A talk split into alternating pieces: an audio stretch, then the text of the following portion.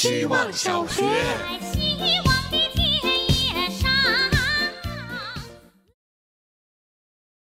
大家好，我是小姑娘。这个学期我感到了力不从心，萌生过中途退学的念头。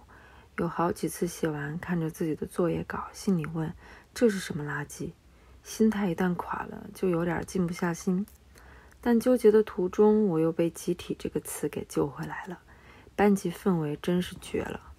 好几次想算了的时候，又发现没什么大不了，少交一次作业也没什么，写得烂没什么。犯懒了没什么，又仔细想了一下，我为什么要来参加希望小学？其实就没有具体的目标。那为什么我要因为状态不好就抹掉我一开始无所畏惧的初衷呢？写的不好了就要退，是大可不必的。所以硬写一下也没什么大不了。只要决定长久的做一件事，就做好坐过山车的准备。一分钟虽短。却有平淡、高潮、低迷的丰富感受，所以这个学期的重点是不惧怕写垃圾了，因为垃圾分类后也有回收的价值。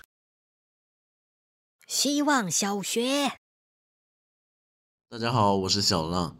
最近我开车的时候经常想，要是路是无限长的该多好，这样就不用停车了。我想在茫茫车流中保持前进，有种秩序感和安心感。悲观点来说，应该是太随波逐流了，以至于不敢去离开。看到路边有想吃的店，我会因为停车麻烦而放弃这次机会。在忙碌的路段侧方停车也很可怕，辅道上堆积的电动车会见缝插针的继续行动，让我进退两难，又想尽快解决。怕给别人添麻烦，是我不敢慢下车速去变道停车的最大理由。生怕打断路上流畅的秩序，生怕被别人按喇叭。生怕旁边车道的车不让我，但哪有这么多担心呢？开车上路总是为了到达目的地，放慢速度离开车流是每辆车都要做的。我想下次停车我会更加理直气壮点的。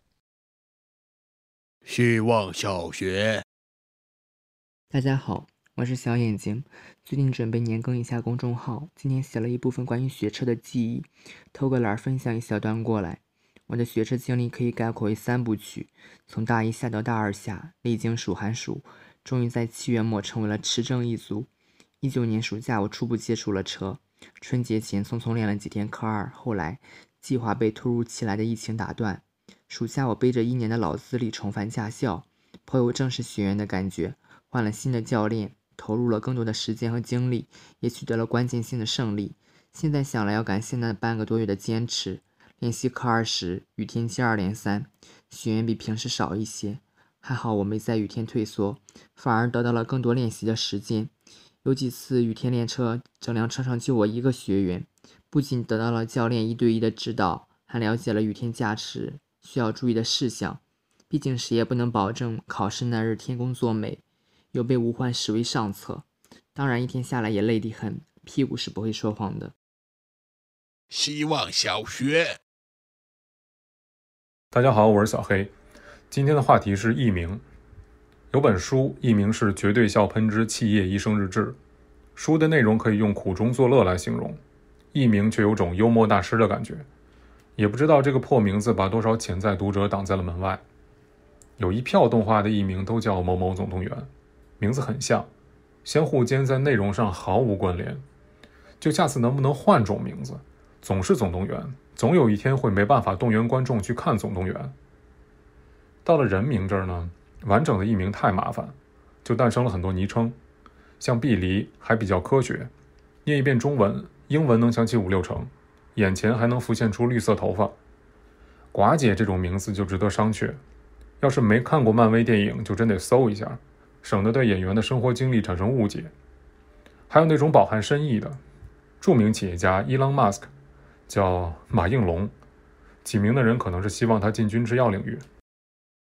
希望小学，大家好，我是小王八蛋。现在我觉得随机匹配也是一个很浪漫的词汇，不是交友软件里里面的那种，而是在不同的游戏里。